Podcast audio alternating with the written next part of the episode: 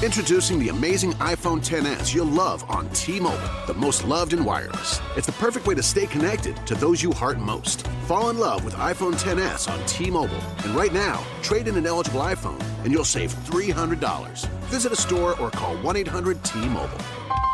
If you cancel service, remaining balance is due. Qualifying service and finance agreements required. 279.99 down plus 30 per month times 24. Full price 999.99. 0% APR for well qualified buyers plus tax on full price. Allow 8 weeks for rebate.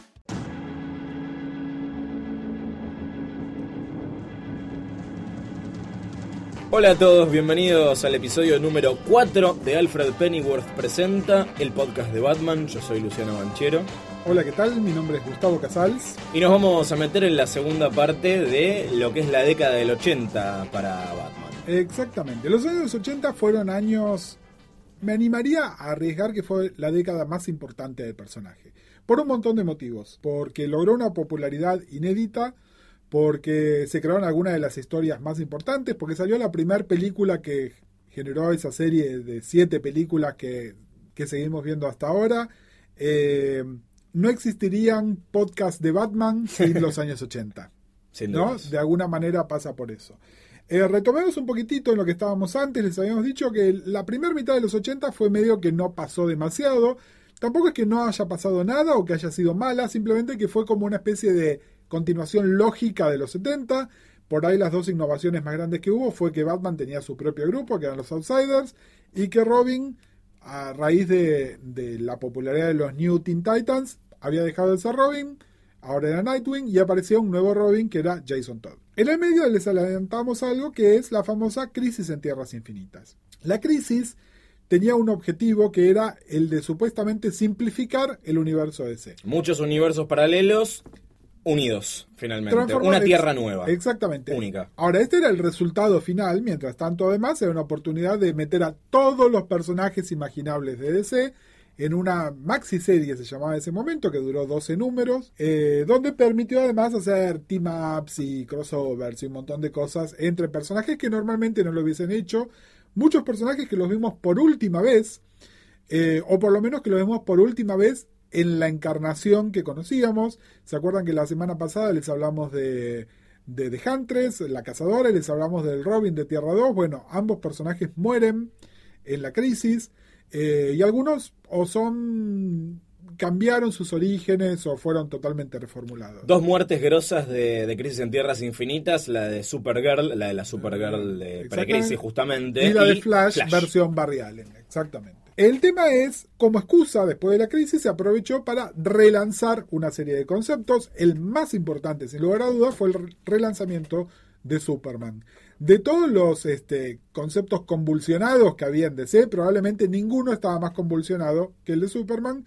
Y vino eh, John Byrne, que era un dibujante y guionista que se hizo famoso en Marvel, dibujando primero los X-Men, luego escribiendo y dibujando a los Fantastic Four vino y relanzó el personaje de Superman. Esto funcionó tan bien que DC dijo, bueno, acá por ahí tenemos como un filón en dos cosas. Una en relanzar los personajes y en otra en traer talento probado de otras compañías y darles libertad para que hagan determinadas cosas. Eh, número uno en esa lista estaba un... Por ahora todavía era artista nada más, pero empezaba a hacer sus primeros pingos como guionista. Eh, el señor Frank Miller. Que venía de dibujar y escribir en Marvel la serie de Daredevil. Exactamente, eh, una historia icónica de Daredevil, eh, muy adulta, con, con, temática donde se metía con temas de crimen del mundo real, digamos, no superheroico, con temas de sexo, temas de traición, es decir, la característica distintiva de Miller en ese momento era un tono más oscuro, más adulto. Eh, a mi entender, a Miller hoy en día se lo comió un poco el personaje y se transformó en una caricatura de eso mismo. Pero ya hablaremos también. En ese momento era como sumamente importante lo que estaba haciendo. Prestigioso y, con razón era. Era así. Y de todas maneras, era alguien que estaba como a, punto de explotar. Es decir, lo que hizo en Daredevil, hoy en retrospectiva nos parece que es importantísimo, es icónico, pero lo que lo puso a Miller, lo transformó en Frank Miller, tal como lo conocemos hoy en día, fue The Dark Knight Returns. DC le permitió a Miller, le dijeron, estos son nuestros juguetes, jugá. Miller dijo, bueno, yo tengo una historia de Batman que quiero contar. Bueno, contanos cuál es tu historia de Batman y al equipo de DC se le abrieron los ojos como el 2 de oro, ¿no? Ching. Miller lo que quería hacer era una historia de Batman, de un Batman más adulto, medio acabado, en retirada, en una realidad distópica, con una agenda propia y que además esto afectaba al resto del universo DC también. Eh, en este momento, además, Miller eh, artísticamente estaba al tope de sus poderes, casi, les diría. Eh, entonces DC le dijo, nos encanta tu idea, es una idea que no da para que hagamos, lo pongamos ni en Batman ni en Detective, vamos a sacar una miniserie, esa miniserie te la vamos a dar en el mejor formato disponible que tengamos en ese momento. Que era raro, ¿no? No es tan costumbre como hoy. No, no, en, de hecho, la primera historia de ese formato es la primera. Exactamente. un formato que algunos de ustedes lo conocerán como el formato que se llama Prestige. El formato Prestige tenía papel de muchísima más calidad, es decir, papel más grueso, brillante, la mejor calidad de reproducción, lomo cuadrado, es decir, no tenía, no tenía los ganchitos. los ganchitos, sino que estaba como si fuera un mini librito. Y era más largo además. Y era una historia mucho más larga que las 22 páginas que tenía una historieta común en cualquier momento. Bueno, el Dark Knight, eh, les vamos a contar muy someramente de qué se trata. El concepto que dijimos recién de Miller, ¿no? Es el futuro relativamente cercano, pero Batman ya es un señor cincuentón que está retirado en un mundo donde eh, la aparición de vigilantes y superhéroes está proscripta prácticamente, pero que es un mundo donde está todo mal y él de alguna manera considera que hay una necesidad de un Batman y entonces el Batman vuelve, pero se encuentra con que, ¿cómo se logró ese mundo de superhéroes controlados? Bueno, con el superhéroe el más icónico de todos, que era Superman, transformado en un agente del gobierno, que se encargó de que el resto de los personajes o el resto de los superhéroes desaparecieran o se retiraran o se dedicaran a otra cosa, quedando él solo como una especie de fuerza en las sombras, al punto de que tanto él como el personaje de Batman se transforman casi en mitos, ¿no? En mm. cosas que en una cultura que en esto probablemente es la, yo creo que es la observación más interesante de Miller sobre la cultura de los medios y la, televisión. Tengan en cuenta, estamos hablando del año 86, ¿no? Y el tipo de alguna manera contó cosas que nosotros asociamos con la reality TV que es posterior al año 2000, ¿no? Realmente un concepto de vanguardia. Miller siempre obsesionado con, el, discurso contra los medios, ¿no? Algo que se puede ver en algunas películas que escribió, como Robocop 2 y 3, que va por ese lado también. Sí, eh, sí, es uno de sus temas. Está obsesionado. Es uno de sus temas obsesionados. Lo que tienen que saber de Miller, y de nuevo, eh, por ahí me adelanto y les estoy diciendo cosas que tienen que ver con la carrera posterior de Miller. Miller tiene muchas obsesiones, también que todas las mujeres son prostitutas, por ejemplo, ¿no? Cosas que en el momento nos parecieron hasta simpáticas. Claro, esto es una parodia, pero... Y hoy, hoy 30 años después, lo revemos y es, medio como incómodo, ¿no? Uno lo lee y se siente medio sucio, digamos. Porque, por ejemplo, bueno, una de las cosas que aparece en el Dark Knight es que Selina Kyle es ahora una, una, madama de altísimo nivel, ¿no? Sí, y recordemos, bueno, acá también me estoy adelantando, pero una historia posterior del origen de Gatúbela es también una prostituta. Bueno, y es de Miller también. Es decir, es, son, son estos tropos que tiene él eh, también considerar que los superhéroes que son super son medio como, nada, como unos Boy Scouts, por eso la caracterización que hace de Superman. Pero bueno, estamos diciendo las cosas negativas. El tema es que The Dark Knight cambió, tengan en cuenta, salió al mismo tiempo que salió otra obra clásica, de la cual no vamos a hablar acá porque no incluye a Batman, que es Watchmen. Sí, pero que las dos determinan el, tono que van a tener los superhéroes de acá en adelante. De por muchos, muchos, muchos años. De ahí en el futuro. Incluso hasta hoy, ¿no? Es una obra tan influyente eh, de Dark Knight que de alguna manera es la base sobre la cual... Eh, se plantea la secuela de Man of Steel, que es Batman vs. Superman, eh. que veremos el año que viene cuando se estrene cuánto tiene que ver con esta historia. Exactamente. Y digamos todo lo bueno que tiene esta historia. Lo que decíamos, Miller en su mejor momento como artista. Es una historia súper entretenida, súper, súper entretenida, que tiene unas cuantas vueltas de tuerca que hoy en día son fáciles dar por sentadas. Y en el momento era sorpresa. Tengan en cuenta que esto eran cuatro números, salieron mensuales y era, no puedo esperar que pasen los 30 días que tienen que pasar para leer qué pasó También por todo lo malo que decimos de Miller con su tratamiento de las mujeres, también es la aparición de Carrie Kelly, que es la primer Robin mujer. Eh, un personaje encantador, divertidísimo, que también después él mismo como autoparadió en otros personajes así, ninjas adolescentes que apareció en, su obra posterior, pero en el momento era fresco, era nuevo, era distinto. estabas viendo el futuro de Batman, el tipo estaba haciendo la última historia de Batman. Exactamente. Eh, se metió en los aspectos psicológicos de varios villanos de Batman, concretamente de Dos Caras y, de, y del Joker. Eh, de alguna manera planteando esta famosa relación este, medio eh, simbiótica o llamémosla dialéctica, ¿no? De que no hay Batman sin su villano, si no hay villano sin Batman. Esto, la, base de esto que ahora está trilladísimo y de nuevo, el You Complete Me del, del Joker en este en, The Dark Knight. en The Dark Knight salió de acá. Es decir, todas estas cosas que hoy nos parecen como son dados del personaje de Batman, bueno, nació en el Dark Knight. Eh, el enfrentamiento final de Batman y de Superman, eh, que supongo que lo vamos a ver en el cine, supongo con... Tengo miedo, tengo miedo, pero bueno, el, punto es todo esto surgió en este momento. Eh, hay una, una, adaptación animada de la película que es mucho más reciente, se hizo hace poco, Siempre recomendamos que lean el original, ¿no? Sí, tiene, eh, digamos, algo bueno y algo malo de la película. Por un lado, de bueno tiene que tomaron eh, el estilo de dibujo de Miller y lo adoptaron a la cosa animada en lugar de hacerlo en estilo animado. Eso me gusta.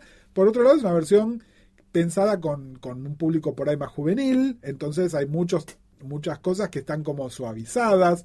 Eh, el Dark Knight es muy gráfico, sobre todo a nivel violencia, ¿no? Hay por ahí una tetita, hay un insulto, pero en realidad es muy violento, muy, muy violento. Y en el momento era más violento todavía, ¿no? Porque hubo como una especie de escalada de violencia a partir de ese momento, no solo en Batman, en, todo toda la historieta norteamericana, pero en ese momento fue como, wow, eh, Miller se zarpó. De hecho, con todo lo bueno que inspiró el Dark Knight, algunas obras que vamos a mencionar también en este capítulo, eh, abrió como una escuela del Grim and Gritty, que así se lo conoce, que eh, ha parido a los superhéroes más horrendos e innecesarios de la historia del cómic. Personajes que necesariamente tenían Blood o Death en su nombre, era moneda común en los 80 y principios de los 90. Y yo considero que también le hizo mucho daño al personaje de Batman. Es decir, eh, hablemos a calzón quitado. Batman psicótico es un invento de Miller. Y lamentablemente la caracterización de Batman los últimos casi 30 años es de una persona que tiene serios problemas, es una persona que no está bien. Está bien, es discutible, sí, eh, el huérfano que se disfraza de murciélago y sale a golpearle tipo por la calle es ligeramente psicótico, pero había algo más noble en el personaje que Miller se lo sacó. No se lo sacó solamente del Dark Knight, sino que además DC muy astutamente dijo, bueno, ya que estamos haciendo este tema de relanzamiento, le propusieron a Miller que hiciera como el origen definitivo de Batman. Eh, y en lugar de publicarlo fuera de la continuidad, lo publicaron en las revistas de Batman mismo con otro dibujante que es otro grande, grandísimo, que se llama David Mazzucchelli. Y ya se los recomendamos. El otro día cuando les decíamos por dónde puedo empezar a Batman, le dijimos, empiecen a leer Batman en Batman Año 1. Bueno, Batman Año 1 fue esta historia, es una historia corta relativamente, que ahora está publicada como un librito, como una novela gráfica. Hay muchísimos formatos, es muy conseguible, también tiene adaptación animada. Exactamente. Eh, que, bueno, de alguna manera lo que hizo Miller fue, muy astutamente, en lugar de crear un nuevo comienzo para Batman, o de correrlo en el tiempo, la actualidad, lo que hizo fue como recontar estos elementos dispares de distintos lugares en una historia coherente, retomó algo que en las historietas de los 40 y de fines de los 30 estaba como ligeramente puesto, que era el background de la mafia de Ciudad Gótica, lo hizo integral y es algo que aún hoy los que hayan visto los primeros episodios de Gotham lo van a ver, es decir, personajes como Carmine Falcone tienen su primera aparición acá, es decir, eh, hay, un, universo nuevo que se crea, para mí ese es el aporte más importante. Y es el tipo que le da chapa infinita al comisionado, en ese momento teniente James Gordon, que Exactamente. hoy es un personaje súper relevante, en su momento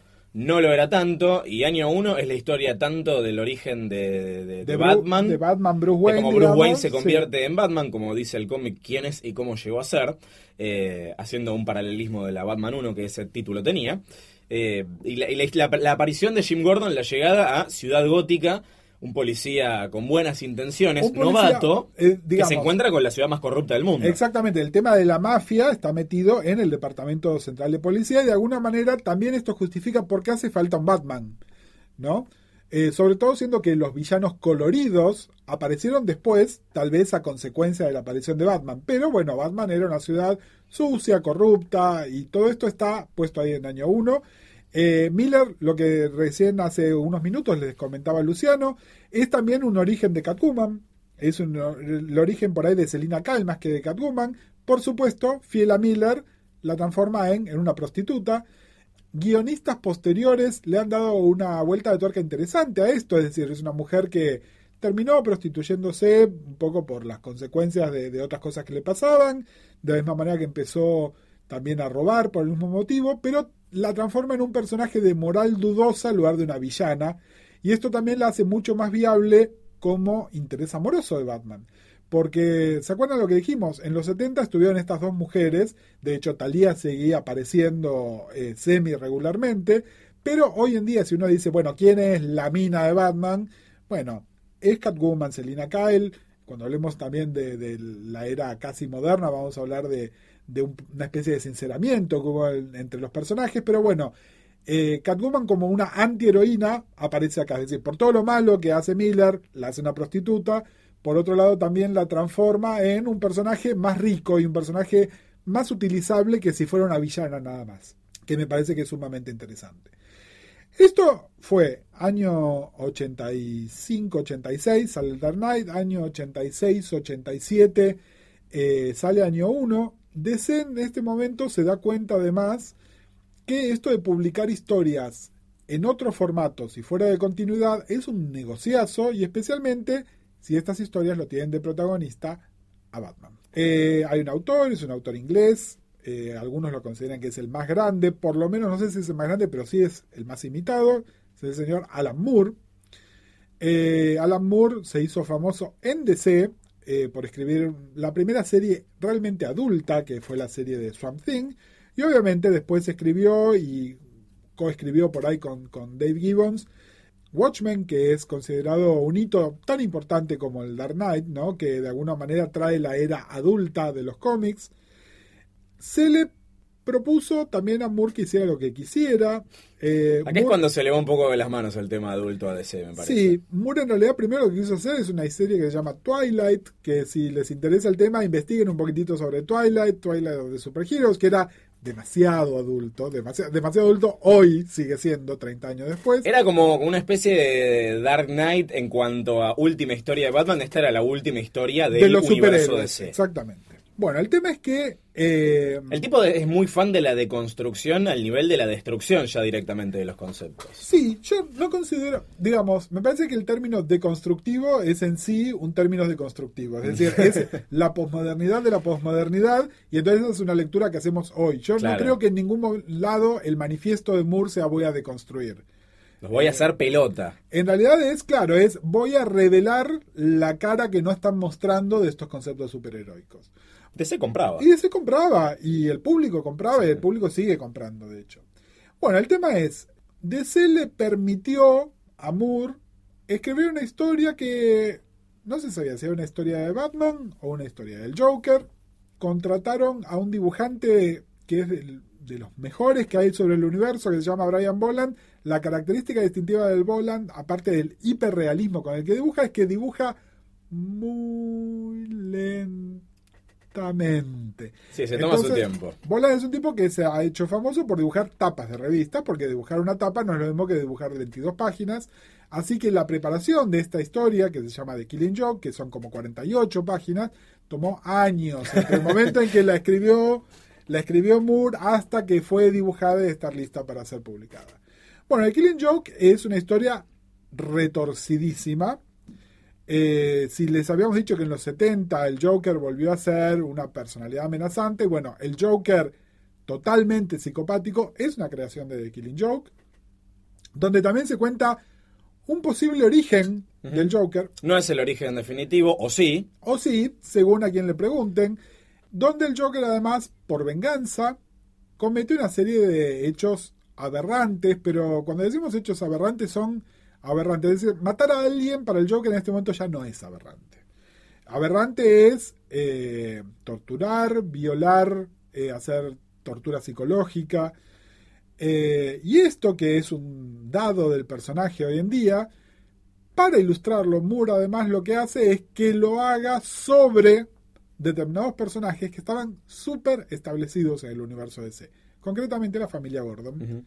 Es decir, Jim y Bárbara Gordon. Bárbara. Gordon, como sabe, su hija, que como ustedes saben, es, o en ese momento era, Era. Batichica. Sí, todo parte del el, el plan del Joker, acá si se lo puede llamar plan, es probar un punto que es eh, se puede llevar a un hombre completamente sano a la, a la a la locura. locura, exactamente. Y a su vez, eh, hacer una especie de provocación a Batman de eh, matame si te animás, ¿no? Que está ahí puesto. Que es uno de los grandes dilemas de la historia de Batman, ¿no? La gente que, que, que dice, ¿por qué no matás? Incluso dentro del, del universo, Sí, sí. ¿no? Le dicen, ¿por qué no matás al Joker? ¡Mátalo! Bueno, ¿Qué tiene que pasar para que lo mates? mira, te diría que la, la principal persona que le dice esto es Bárbara Gordon. ¿Y por qué? Porque en un ataque eh, a la casa de los Gordon, eh, el Joker entra y le dispara en la espina dorsal a Bárbara Gordon y la deja paralítica de por vida. Entonces, Bárbara Gordon, que pasó los, los siguientes 25 años en una silla de ruedas, eh, sin lugar a dudas se ha hecho esa pregunta y le ha hecho esa pregunta a Bruce Wayne varias veces. ¿Por qué no lo mataste?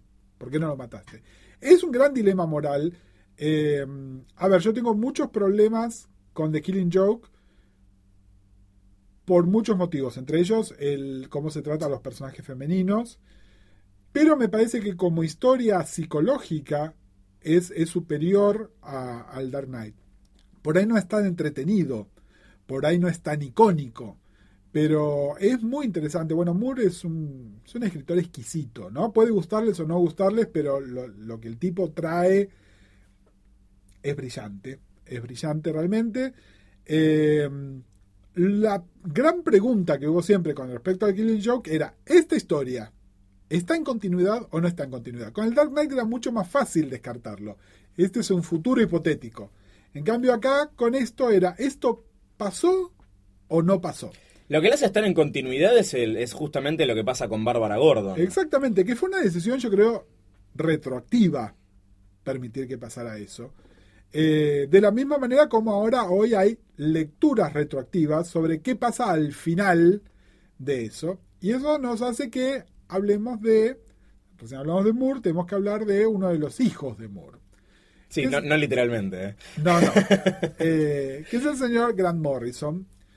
Eh, Morrison hoy es considerado uno de los dioses de la historieta. Yo tengo muchos problemas. Eh, como, como ustedes verán, acá es donde mi fidelidad con el personaje, con DC y con los creadores empieza a trastabillar un poco.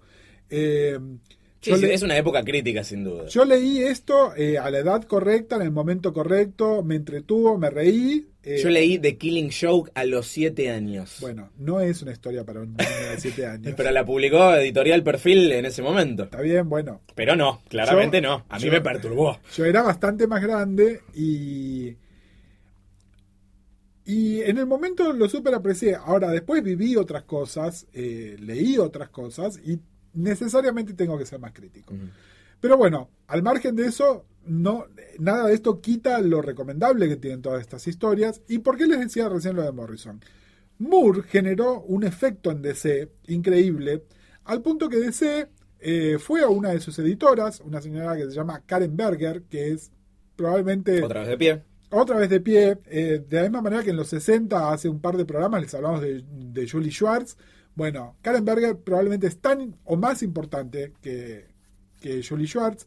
Karen Berger lo que hicieron fue, le dijeron a Karen, mira, anda a Inglaterra, fíjate estos monitos que están haciendo historietas independientes y los contratas a todos. Y ella fue y no, no los contrató a todos. Ella hizo una selección. La selección que hizo es para que se le caigan los calzones a cualquiera. Estamos hablando de Grant Morrison, estamos hablando de Neil Gaiman, estamos hablando de Del McKeon, estamos hablando de Garth Ennis, estamos hablando de... a ver, de gente, de la gente que hicieron los 90 y los 2000, los 2000 en el mundo de la historia. Reformatearon la idea del cómic de alguna Exactamente. manera. O sea, instalaron la, el, el concepto de cómic para adultos al punto que tuvieron que inventar la famosa etiqueta de sugerido para lectores maduros. Exacto, y DC después dejó de publicar algunas historietas bajo la insignia de DC para pasar a publicarlas bajo la insignia de Vértigo. La directora ejecutiva de Vértigo fue durante más de 25 años Karen Berger, eh, justamente para esto, ¿no? Para hacer un showcase de estos personajes. En esta época, digamos, intermedia, antes de, de que surgiera Vértigo y antes de que se le diera permiso a gente como Morrison o Gaiman de que hicieran sus propios conceptos, todavía había como una especie de superposición con los conceptos de DC. Y Morrison era muy joven en este momento, era muy retorcido, y entonces se le dio la posibilidad a Morrison de que hiciera el guion de una historieta de que no es de Batman necesariamente, pero que sí tiene que ver con el universo de Batman, que iba a ser ilustrada por Deb McKean. McKean, eh, aquellos de ustedes que estén familiarizados con, el, con, el, personaje y con la historieta de Sandman, es el que dibujó, o no dibujó porque lo que hace él es, va mucho más de dibujar. Sí. Eh, McKean es un artista, no en el sentido un, un dibujante, es un artista, es un artista plástico, es un tipo que trabaja con el dibujo, pero también trabaja con las pinturas. Sí, el tipo construye, construye trabaja con el collage, trabaja con imágenes tridimensionales que luego fotografía. Un artista mayor que todavía igual no, no era McKean. Karen Berger lo junta a Grant Morrison y a McKean como para que hicieran una historia que probablemente iba a ser después eh, publicada de un formato parecido al, al Dark Knight. Esa historia se llama Arkham Asylum. Arkham Asylum, como saben, es el loquero de Ciudad Gótica. Eh, y en la medida en que los villanos de Batman dejaron de ser villanos para transformarse en una galería de locos, el lugar natural de esta gente no era una cárcel, era el asilo Arkham, que a su vez tiene su propia historia que también está contada en esta historia llamada Arkham Asylum. Sí, así como año 1 es la historia paralela de Gordon y, de Bruce Wayne, acá lo conocemos a Amadeus Arkham, que es el fundador del, asilo y están... Por eso decimos que no es tanto una historia de, Batman, es, es, algo muy específico lo que quería contar Morrison. Exactamente. Bueno, cuando DC lee la historia y ve el, ve el arte que estaba haciendo McKean, dijeron, bueno, esto, esto es más que una historieta y es la primera vez que DC publica una novela gráfica de tapa dura directamente así. Es decir, hoy en día es lo más común del mundo. Cualquier cosa sale con tapa dura. Exactamente, y, y, en general son recopilaciones de cosas que salieron antes. Esta fue era una novela gráfica original hecha en ese formato. Eh, tenía y ahora se le dice novela gráfica a cualquier cosa. Exactamente, pero en ese momento era una historia autocontenida, empezaba, terminaba eh, y además, al día de hoy, y pasaron muchos años, eh, estábamos viendo la cronología con Luciano, salió en el 88, 89. Sí, 87, 86 Dark Knight, 87 año 1, 88 La broma asesina, 89 Arkham. Eh, es una cosa de otro planeta, realmente. A mí, hoy en día, me parece, no me parece un gran guion, me parece que Morrison lo que tiene es la palabra que me gusta usar es petardista. En realidad, eh, Morrison es un tipo muy inteligente, es un tipo este, astuto y con buenas ideas, pero también muy efectista, eh, muy de golpe bajo, ¿no?